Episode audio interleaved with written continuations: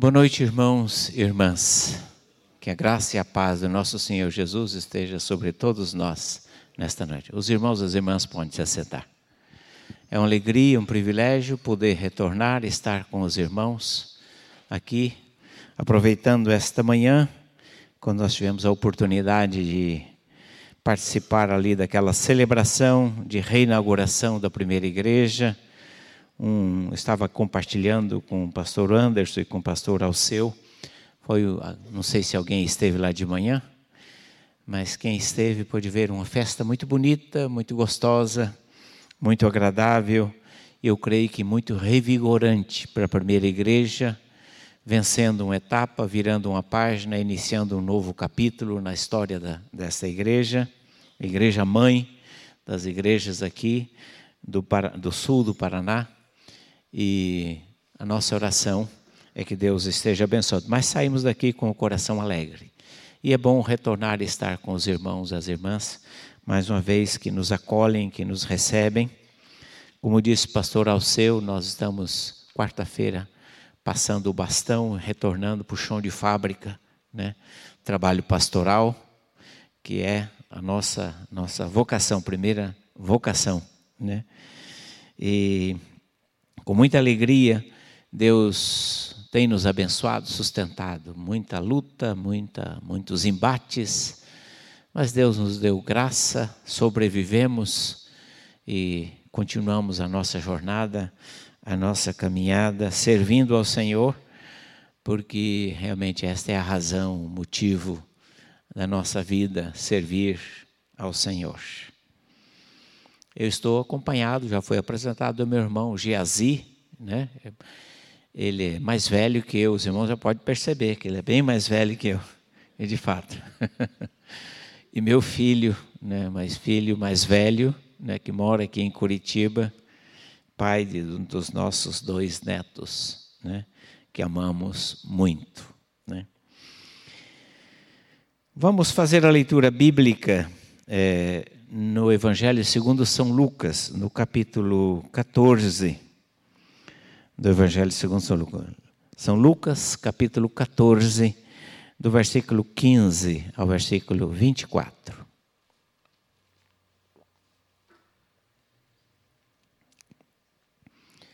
Um amigo dizia que se você não tem Bíblia, senta perto de um crente. Mas hoje, se, você não tem Bíblia, tem o celular, né? Então pode acionar o celular que, né? Tem muitas opções de Bíblia para, uh, para os celulares. No capítulo 14 de Lucas, a partir do versículo 15, nós lemos a parábola da grande ceia. Jesus contou esta parábola, é narrada exclusivamente em Lucas. E a parábola diz o seguinte: Ora, ouvindo tais palavras, um dos que estavam com ele à mesa disse-lhe: Bem-aventurado aquele que comer pão no reino de Deus. Ele, porém, respondeu: Certo homem deu uma grande ceia e convidou a muitos. A hora da ceia enviou o seu servo para avisar aos convidados Vinde, porque está tudo preparado. Não obstante, todos a uma começaram a se desculpar. Disse o primeiro: Comprei um campo e preciso ir vê-lo. Rogo-te que me tenhas por escusado. O outro disse: Comprei cinco juntas de bois e vou experimentá-las. Rogo-te que me tenhas por escusado. E outro disse: Casei-me e por isso não posso ir. Voltando o servo, tudo contou ao seu senhor. Então, irado, o dono da casa disse ao seu servo: Sai depressa para as ruas e becos da cidade e traze para aqui os pobres, os aleijados, os cegos e os coxos. Depois lhe disse o servo: Senhor, Feito está como mandaste, e ainda há lugar.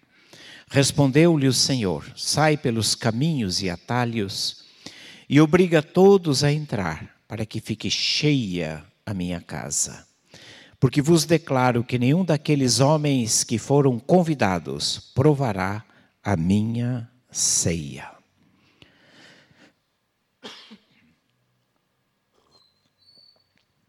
Que as palavras da minha boca e o meditar do meu coração sejam agradáveis a ti, Senhor, rocha minha e libertador meu. Eu creio que quando Jesus contou essa história, talvez os seus ouvintes pensassem: essa história é um absurdo. Essa história não faz sentido, mestre. As outras histórias que o senhor contou, todas elas têm sentido, mas esta não é coerente. Porque quem é que não é convidado para um churrasco? Comer uma bela de uma picanha, né? E simplesmente rejeita um convite dessa natureza. É muito raro, seria muito estranho que alguém fosse convidado para um jantar, para um churrasco, para uma festa, para uma celebração e simplesmente não aparecer. Eu creio que nenhum de nós viveu, tenha vivido essa experiência de ter convidado alguém, preparado uma mesa, preparado o jantar, a sobremesa, e os convidados simplesmente não aparecerem. Até porque na nossa cultura isso seria uma tremenda falta de educação. Mas quando Jesus contou essa história e para o povo daquela época, isso seria muito, mas muito mesmo falta de educação. Para os padrões da cultura oriental, ser convidado para um jantar, uma ceia, era, antes de tudo, um sinal de distinção, de honra, era uma deferência especial. Não se convidava qualquer pessoa. Você convidava amigos ou pessoas com as quais você queria expressar sinal de gratidão, sinal de apreciação. Portanto, todo convite ele estava embutido nesta circunstância. E as pessoas, quando recebessem um convite dessa natureza, naquela cultura, naturalmente se sentiriam honradas. E mais do que honradas, até na obrigação de realmente estarem presentes a um jantar, a uma festa, a uma celebração, porque não se convidava qualquer pessoa e não se convidavam uns estranhos. Mas Jesus contou uma história onde os convidados não foram onde os convidados simplesmente não apareceram. Isso não fazia absolutamente nenhum sentido para os seus ouvintes. Então, por isso que é muito provável que os seus ouvintes, ao ouvirem essa história de Jesus, disseram para Jesus: Sei não, mestre, eu acho que nessa o senhor vacilou. O senhor já contou muitas histórias boas e relevantes e importantes, mas esta, esta não faz sentido. Esta não é uma história que se aplica a nós, porque jamais aconteceria conosco algo semelhante. Mas Jesus tinha uma intenção ao contar essa história. Jesus tinha em mente, ele não contava as coisas por contar, para distrair as pessoas, para entretê-las. Jesus queria ensinar alguma coisa. E é evidente que o primeiro objetivo de Jesus, ele estava se referindo ao povo judeu, que tendo aguardado por muitos e muitos anos, por séculos, a vinda do Messias, esperado. E eis que o Messias veio, e as pessoas estavam rejeitando aquele grande banquete, aquela grande oportunidade de conhecer o esperado, o aguardado de todas as nações. E que ali estava, que finalmente havia chegado e os judeus não se apercebiam da riqueza, da grandiosidade, da grande oportunidade que era aquele momento de ouvir Jesus, de estar com Jesus, de ali poder presenciar, de conviver com o Filho enviado de Deus, o Messias esperado. E eles estavam rejeitando a oportunidade. Então, este era o primeiro objetivo desta parábola. Mas Jesus não estava apenas se dirigindo aos judeus. Jesus estava se dirigindo às gerações posteriores, Jesus estava se dirigindo a nós também. E o que é que Jesus queria dizer para nós? O que é que Jesus tem a dizer para nós? Com esta parábola que nós lemos, onde os convidados rejeitam um convite extraordinário. Na verdade, se nós analisarmos a reação daqueles convidados, nós vamos ver, é como se eles estivessem dizendo: o seu convite é muito importante, mas, porém, eu não vou. Eu tenho outra coisa para fazer. Quais eram as desculpas que eles estavam dando? O primeiro disse: Eu comprei um campo e preciso ir vê-lo. Interessante essa desculpa que ele estava dando. E essa desculpa é muito estranha por duas razões. A primeira delas é que, a princípio, ninguém compra nada sem antes ir ver. A gente primeiro vai ver para depois comprar. Mas ele disse: Eu comprei e agora vou ver. E agora eu preciso examinar. Não somente na nossa época, mas naquela cultura também era assim. Você examinava a propriedade. Certamente examinava os documentos. Examinava as confrontações, as delimitações, as benfeitorias da propriedade. E então você comprava. Mas esse cidadão diz que comprou e agora vai ver o campo. É estranho isto. Mas o mais estranho ainda é que ele vai ver à noite, porque a ceia era no início da noite. E esse cidadão diz que vai ver o campo à noite. Isso não faz o menor sentido. Como é que você sai à noite para ver uma propriedade no escuro? Não faz o menor sentido. Mas ele está dizendo: eu comprei e vou ver. E vou ver de noite. E ele usou essa desculpa. O segundo cidadão, a desculpa não é melhor. Porque ele está dizendo: Eu comprei cinco juntas de bois e vou experimentá-las. Novamente, a desculpa não procede, é uma desculpa tremendamente esfarrapada, porque ele está dizendo: Eu comprei, agora vou experimentá-las. Porque o costume na época também, quando você precisava comprar um boi, um animal para trabalhar no arado na sua propriedade, Geralmente havia nos mercados das aldeias um pequeno curral onde os animais à venda estavam ali expostos e presos. E você ia lá, escolhia este ou aquele animal, segundo a sua preferência, e contígua àquela, aquele curral havia uma área, um terreno, onde você podia amarrar aquele animal no arado e testar se de fato o animal corresponderia às suas necessidades. Era como se fosse comprar um carro hoje. Você vai na agência ou vai numa loja que vende carros, você escolhe o carro que lhe apetece, que o preço lhe dá na sua medida, e você sai com o carro para testar, ou leva no mecânico para ver se o carro não está maquiado, se o carro não está queimando óleo e assim por diante.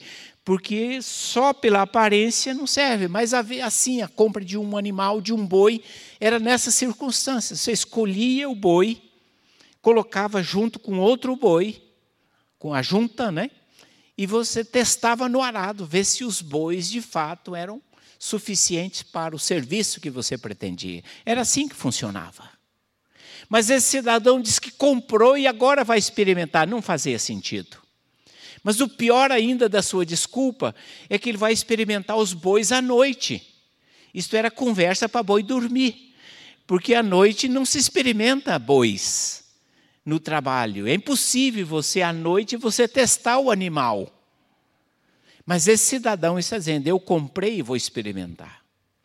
Então a desculpa desse segundo é também muito esfarrapada. E a desculpa do terceiro não é melhor. Porque o terceiro disse: Eu me casei e não posso ir. Mas o que, que tem? Qual é o problema que você não pode ir? Você casou, ficou aleijado? Qual o problema? Havia um, uma ressalva na lei, na cultura judaica, que os recém-casados, eles ficavam isentos do serviço militar por um ano. Então, poderia desfrutar a lua de mel com a esposa, viajar, mas isento apenas do serviço militar. Ele não ficava isento do trabalho, ele não ficava isento de nenhuma outra atividade, de nenhum outro compromisso social. Mas esse cidadão diz: Eu casei não posso ir. Poxa, mas uma festa, um jantar, oportunidade para celebrar, oportunidade para sair com a esposa, oportunidade para passear.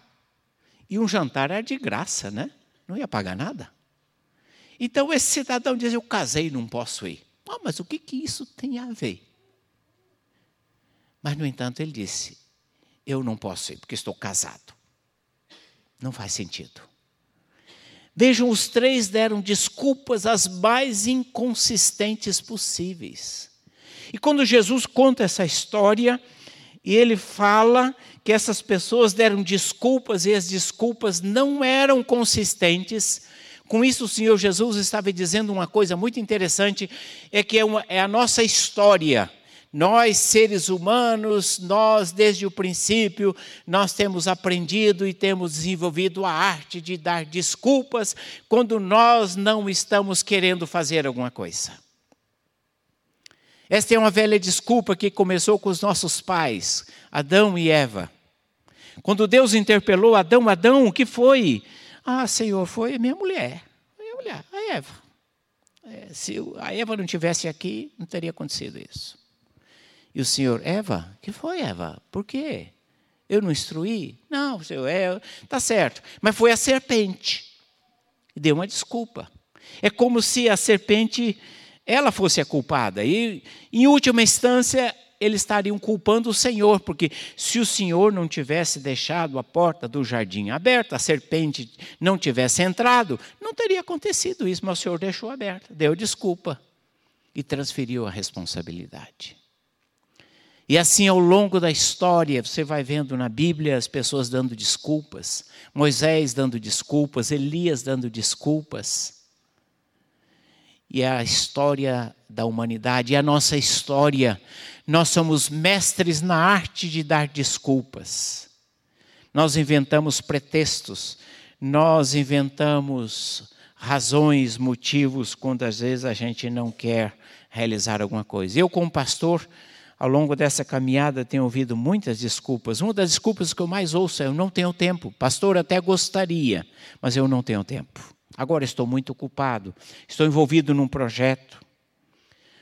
Eu até gostaria, mas eu não fui convidado, eu não tive oportunidade. Eu até faria, mas não tenho habilidade, eu não tenho levo jeito para isto. Eu até gostaria, mas com esta liderança que está aí, não dá para trabalhar com esse povo. Eu até tentei, mas não me apoiaram, não me ajudaram, então eu resolvi deixar de lado. E assim nós vamos dando desculpas as minhas experiências, Senhor, têm sido negativas. Eu não suporto aquela pessoa, eu não gosto daquela igreja, é muito longe, não tem estacionamento, o povo não é receptivo. E assim por diante, nós vamos dando desculpas e nós vamos arrumando pretextos para deixar de fazer aquilo que Deus tem nos convidado e aquilo que Deus tem nos desafiado a fazer. E Deus tem nos incomodado ao longo da nossa caminhada.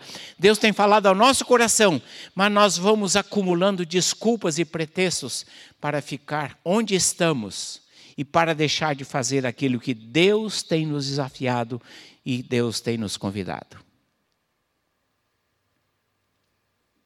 Mas esta história que o Senhor Jesus contou não é apenas com o problema das desculpas diz respeito a uma velha atitude humana. Porque todos eles prometeram. O convite era feito com antecedência.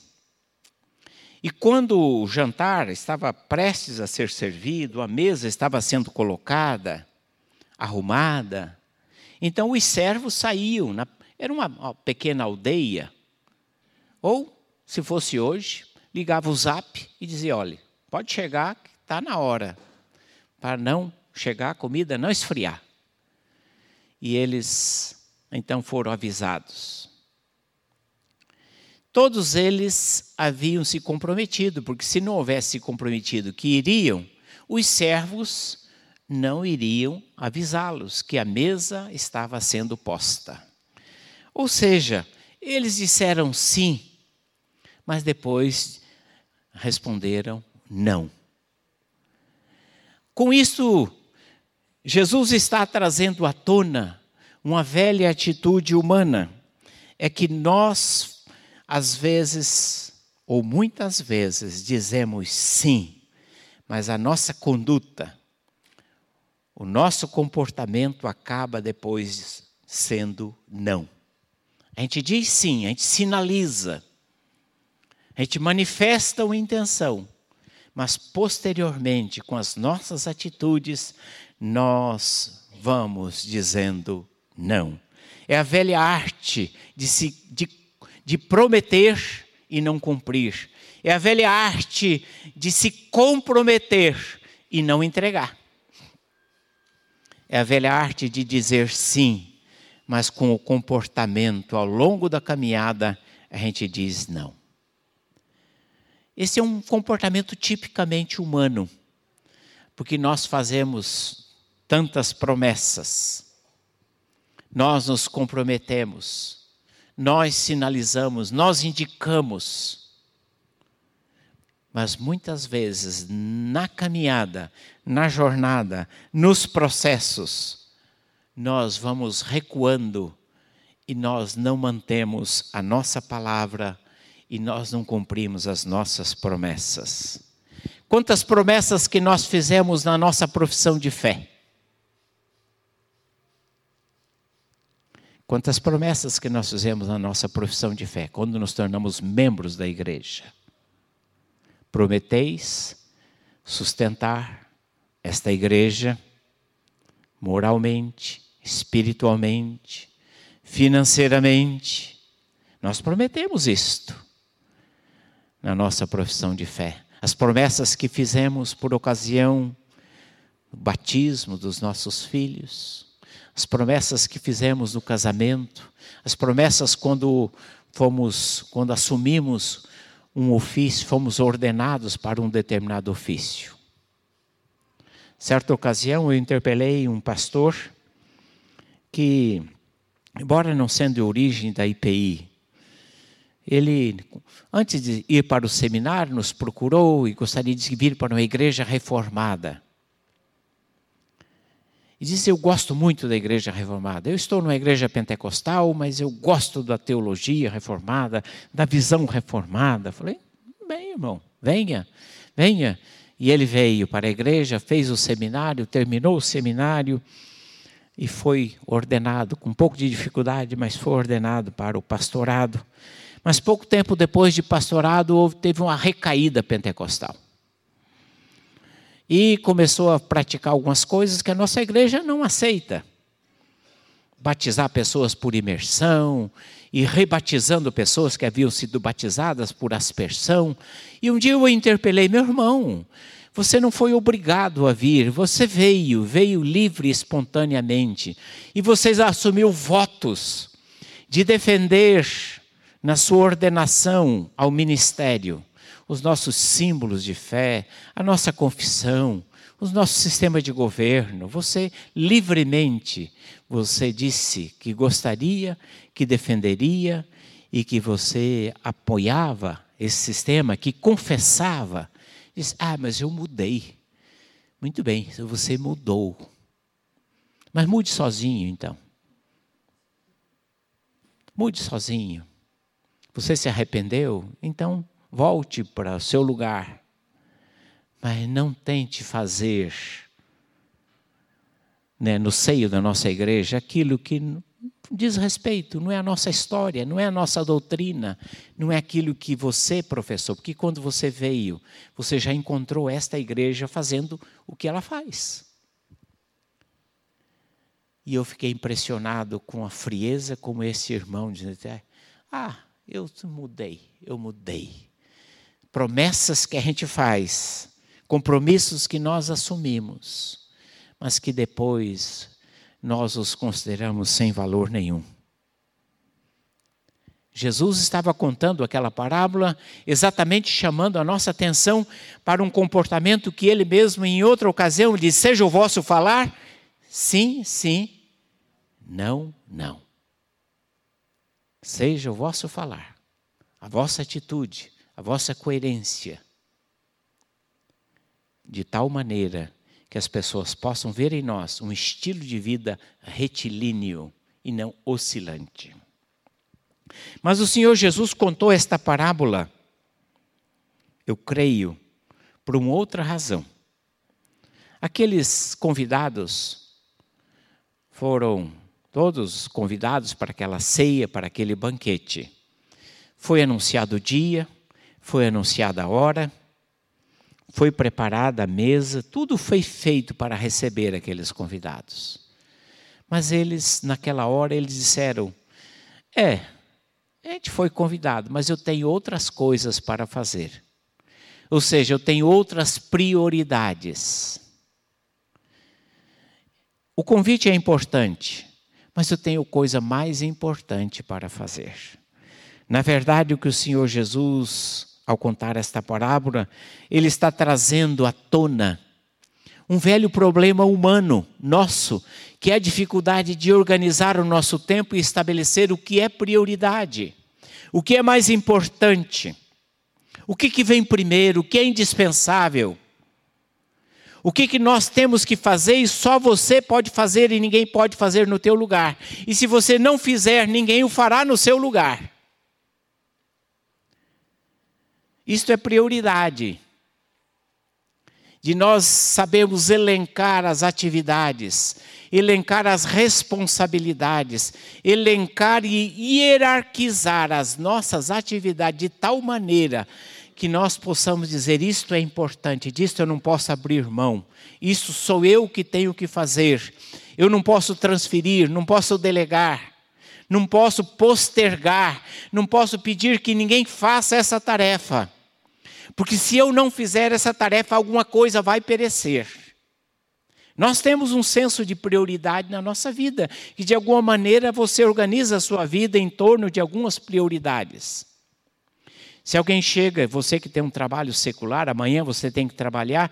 Se alguém chega lá na sua casa ou telefona para você de manhã, ó, vamos passear, vamos fazer alguma coisa amanhã cedo. Você, com a maior naturalidade, você diz: não posso, porque eu preciso trabalhar. Eu tenho um compromisso com o meu trabalho. Ou se alguém diz para você na hora do almoço, olha, que tal se na hora do almoço eu passasse aí? Falei, eu não posso, eu tenho que almoçar agora. Almoçar é a sua prioridade. Ou mesmo na hora de dormir, de descansar, você diz, agora eu não posso. Eu preciso dormir, eu preciso repousar. Porque amanhã eu tenho batente, eu preciso estar lá no meu trabalho. De certa maneira, nós temos algumas prioridades que você diz: isso eu não posso agora, eu não posso fazer isso agora. Porque eu preciso, e nós entendemos isso, e nós aceitamos, e nós consideramos isso como normal na nossa vida, na nossa caminhada. Porque nós temos algumas prioridades que são claras para nós. Mas muitas prioridades, muitas coisas que são importantes, mas às vezes nós não nos apercebemos do valor, da importância das prioridades.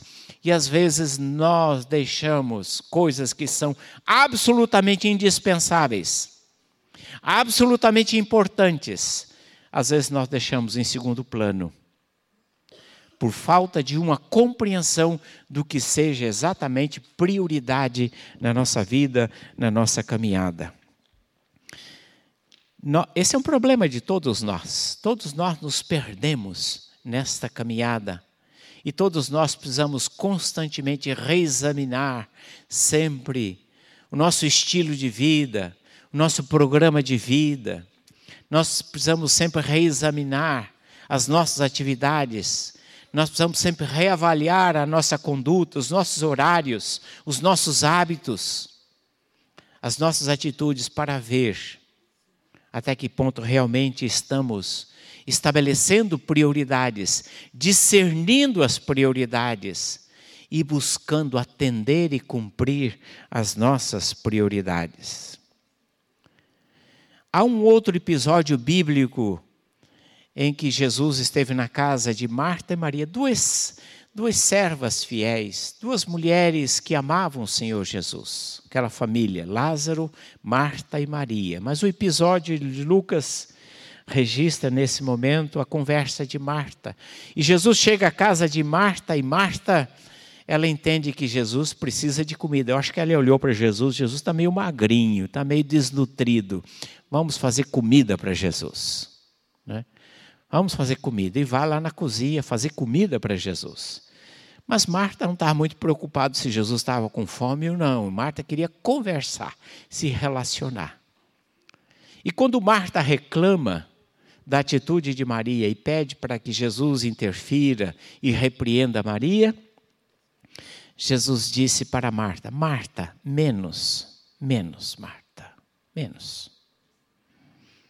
Diminua o ritmo, Marta, com essas coisas. Comer é bom, comer é importante. E Jesus sempre. Eu acho que Jesus era um bom garfo, porque ele sempre estava comendo com as pessoas. E ele apreciava esses momentos, porque são momentos agradáveis.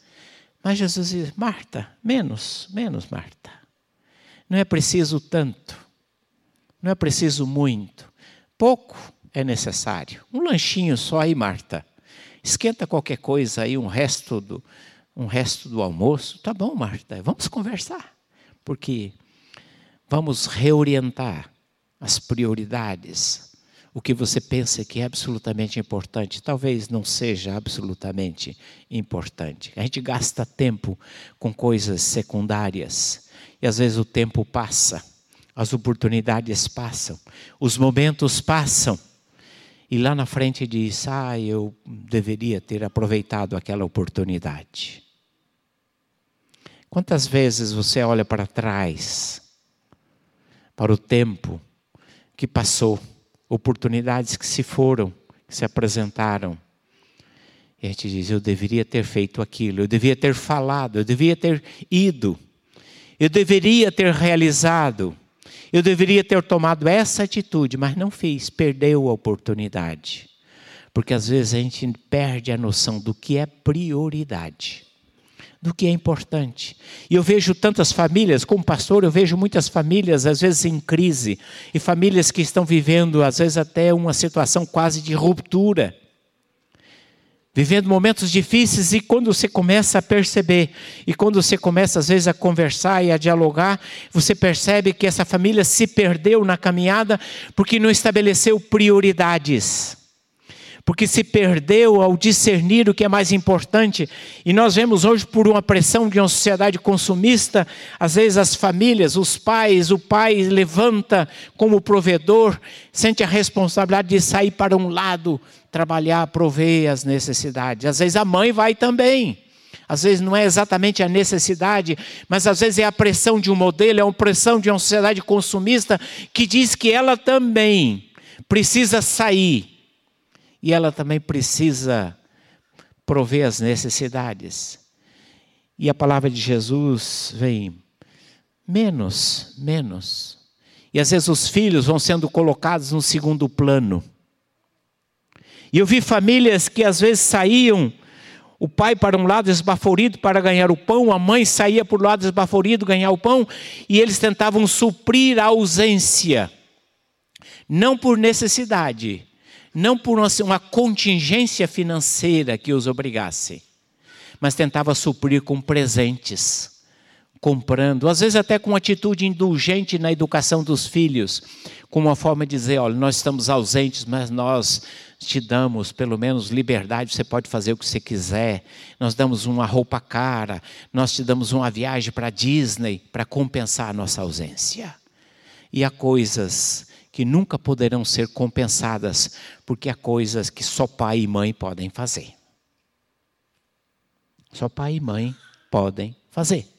Não é avó, não é tio, não é tia. Evidentemente que há circunstâncias especiais na vida, circunstâncias que às vezes a família supre, mas há coisas que só pai e mãe podem fazer. E a gente às vezes se empolga com estilo de vida, com sonhos de consumo, com padrões de consumo, com pressões consumistas, e nós perdemos o senso de prioridade. E às vezes o senso da prioridade começa a ser prejudicado porque saímos de manhã e não paramos para ler esse livro. Não paramos para orar, não paramos para buscar ao Senhor. Saímos afoitos, para ganhar o pão, prover as necessidades, que é uma responsabilidade. Mas às vezes nós não temos tempo para buscar ao Senhor. E sacrificamos coisas essenciais, absolutamente essenciais. usando as nossas desculpas e a nossa dificuldade de estabelecer coisas que devem vir em primeiro lugar. O Senhor Jesus disse, Sermão do Monte, naquela ansiedade para prover o necessário, pelo pão, pelo vestuário, Jesus disse: buscai primeiro.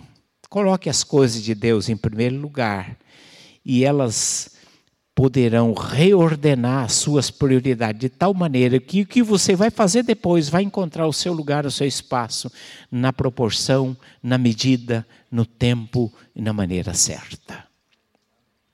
Buscai, pois, o reino de Deus.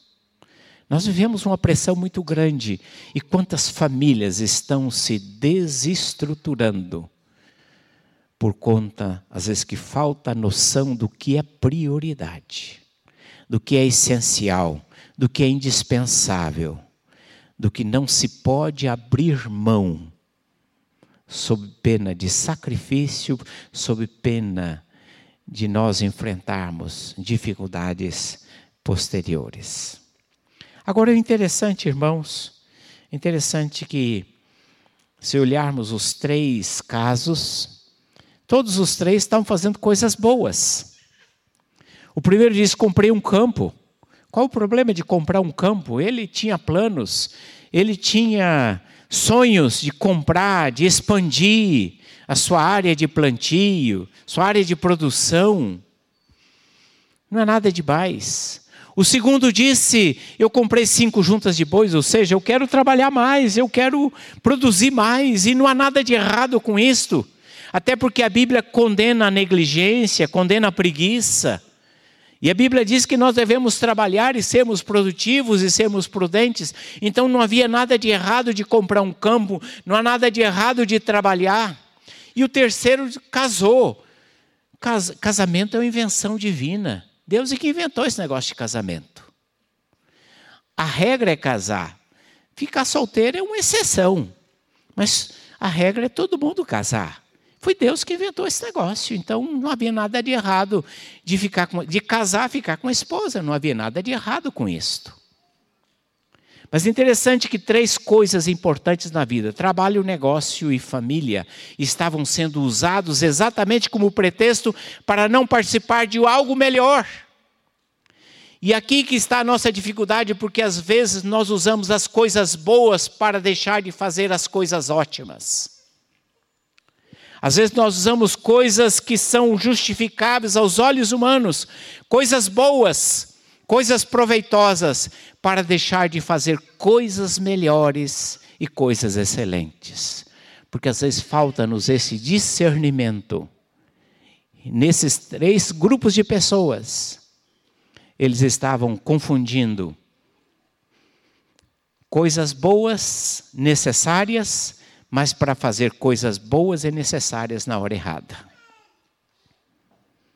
Certa vez eu interpelei uma jovem que não estava no culto à noite, falei: "O que aconteceu? Você não estava no culto ontem à noite?" Ela disse: "Eu fiquei estudando para a prova." Falei: "Estudar para a prova é uma coisa necessária, mas você está dando para a prova na hora errada.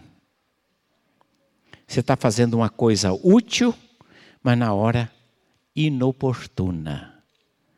porque nós precisamos discernir a hora certa, o tempo certo de fazer as coisas.